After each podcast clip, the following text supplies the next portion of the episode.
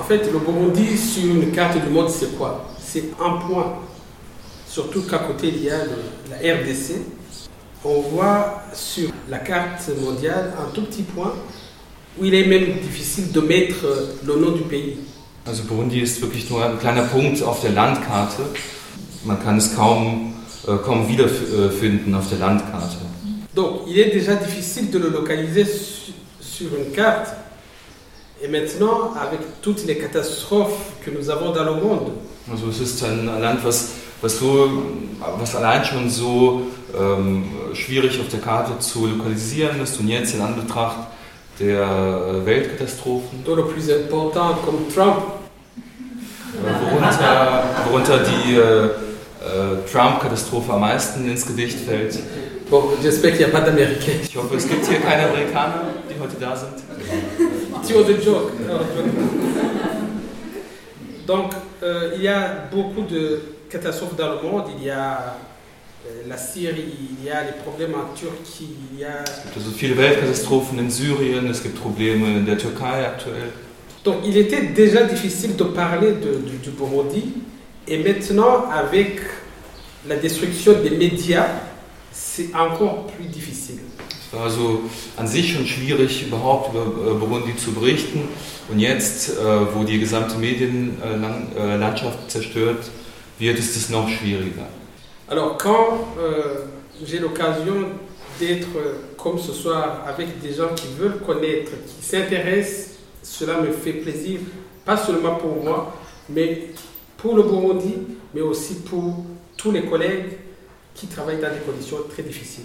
Wenn ich jetzt also dann die Gelegenheit habe, über äh, mein Land zu sprechen, ist es äh, sowohl für mich ein großes Vergnügen und genauso ähm, ist es für mich sehr wichtig, auch äh, zu, zu Ehren der, der anderen Kollegen und Journalisten ähm, über mein Land, über Burundi zu sprechen.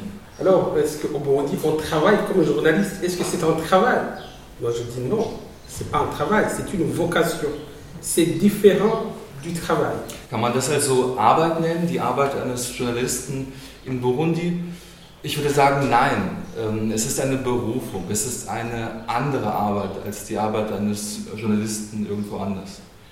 Parce que faire ce métier dans le contexte qui est actuel aujourd'hui, c'est s'engager, c'est faire une vocation. C'est comme dans le temps entrer dans les ordres. Ähm, Im aktuellen Kontext diesen Beruf zu machen, heißt, sich zu engagieren und einer, einer Berufung äh, von oben. Tout à l'heure, avec la collègue de la Deutsche qui a été au Burundi, euh, on parlait un peu. J'ai pas voulu lui dire ça, mais ça m'a touché quand il a évoqué les conditions dans lesquelles on travaille, dans lesquelles les journalistes travaillent, où ils jouent leur vie quasiment. Ähm, gerade habe ich mich auch mit äh, der Kollegin von der Deutschen Welle unterhalten dürfen. Mir war es fast schon unangenehm, also ähm, zu bestätigen, was sie sagt, dass, ähm, dass die ähm, Journalisten dort nicht nur arbeiten, sondern dass sie mit der Arbeit auch äh, gleichzeitig ihr Leben aufs Spiel setzen. Et, et quand je dis que les gens jouent leur vie, c'est pas une fiction, c'est pas de la poésie, c'est vrai. Dans notre journal, dans notre rédaction, le 22 juillet 2016, Jean, 36 ans, a été arrêté. Un papa de deux enfants, 6 et 4 ans.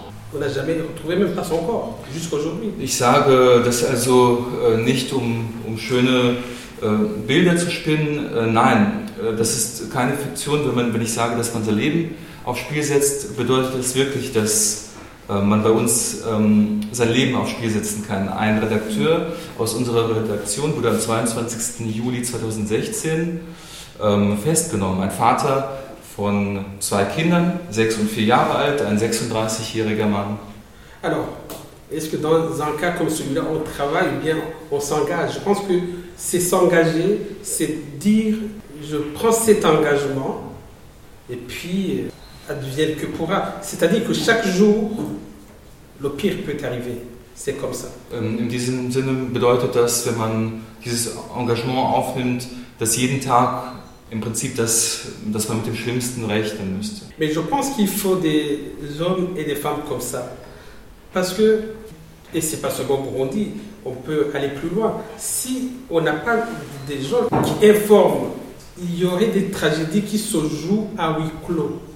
Ähm, ich denke aber, man äh, braucht äh, so welche Frauen und Männer, nicht nur in Burundi. Man braucht ähm, überall so welche mutigen Frauen und Männer, ähm, damit eben so welche Tra Tragödien sich nicht äh, unter Verschluss abspielen. Donc tous les jours, il y a des hommes et des femmes qui, qui, qui font tout pour informer, qui prennent des risques pour informer et qui peuvent malheureusement perdre aussi la vie. Euh, la prison, ça va encore. Si, si tu es emprisonné, tu peux espérer sortir, mais tu peux aussi y laisser ta. Manchmal also droht denjenigen, die äh, über solche Lagen und Situationen informieren, äh, nicht nur äh, die Haftstrafe, sondern sie können unter Umständen auch ihr Leben dafür verlieren. Quelle est la frontière entre ce qu'on peut dire, ce que l'on peut écrire? Où est la frontière? Wo ist genau die Grenze? Wo kann man die Grenze setzen zwischen dem, was man sagen kann und dem, was man schreiben kann? Elle est fluctuante. C'est pas un conflit tranché, c'est une situation où un article, un reportage peut froisser et la personne qui est froissée, qui n'apprécie pas, s'il a le pouvoir, il peut faire ce qu'il veut, malheureusement. Die Grenzen, da sind fließend, was man, worüber man schreiben darf und worüber nicht. Es kann sein, dass es eine Situation gibt, ein bestimmter Artikel, der ähm, an Grenzen stößt, der irgendwie äh, Aufsehen erregt und dann ähm, ist die Person, die den Artikel verfasst hat, in Gefahr. Je me souviens, l'hebdomadaire qui sortait vendredi, quand il sortait et qu'il y avait un article, une enquête, un reportage très sensible, on passait 24 heures euh, en se posant la question qu'est-ce qui va se passer Et il se passait rien, et parfois il y avait des problèmes. Donc chaque fois c'est au jour le jour. C'est-à-dire on, on apprécie au jour le jour. C'est ça malheureusement, et c'est très dur de vivre dans cette tension permanente. Ähm, manchmal erinner- erinnere ich mich, dass in unserer Wochenzeitung, die freitags erschien, ähm, ein Artikel mal ab und zu immer wieder drin war, der ähm, riskant war.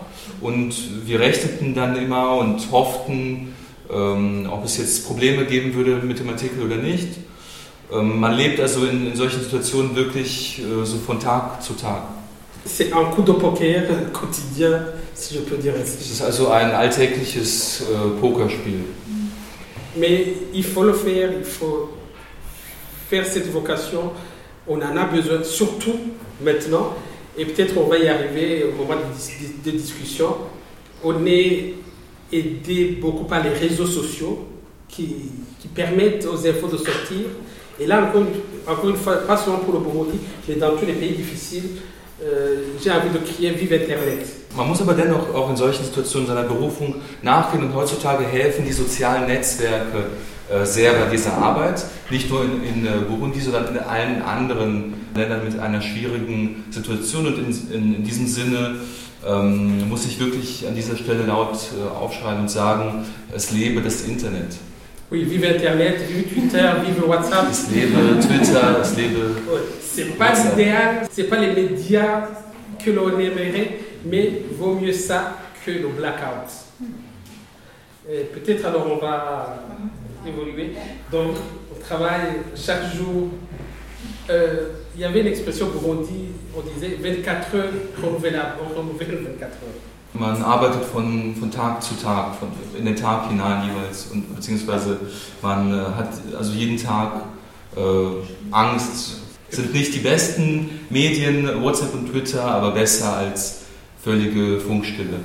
On a parlé ce matin, je, je pense que les crises qui frappent l'Europe, qui frappent l'Occident, font que les, médias occidentaux se tournent d'abord vers les problèmes occidentaux, les problèmes locaux. Wie gerade erwähnt, gibt es auch ähm, innerhalb Europas lokalere äh, Krisen, die Europa erschüttern. Und in dieser Hinsicht ist es kaum erstaunlich, dass also die ähm, europäischen Medien mehr über Europa und über die hiesigen Krisen berichten. Envoyer un journaliste en Afrique, ça coûte cher à une rédaction.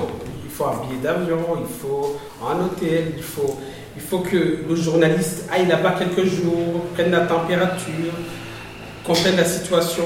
Et souvent, ici, les médias n'ont pas envie de dépenser tout cet argent pour des situations qui ne sont pas très rentables médiatiquement.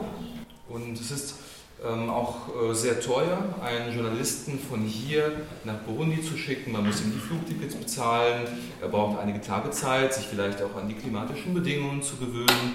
Und ähm, insofern ist es äh, aus medialer Hinsicht unter Umständen nicht immer rentabel für ein europäisches Blatt, äh, dann äh, Journalisten nach Afrika zu schicken.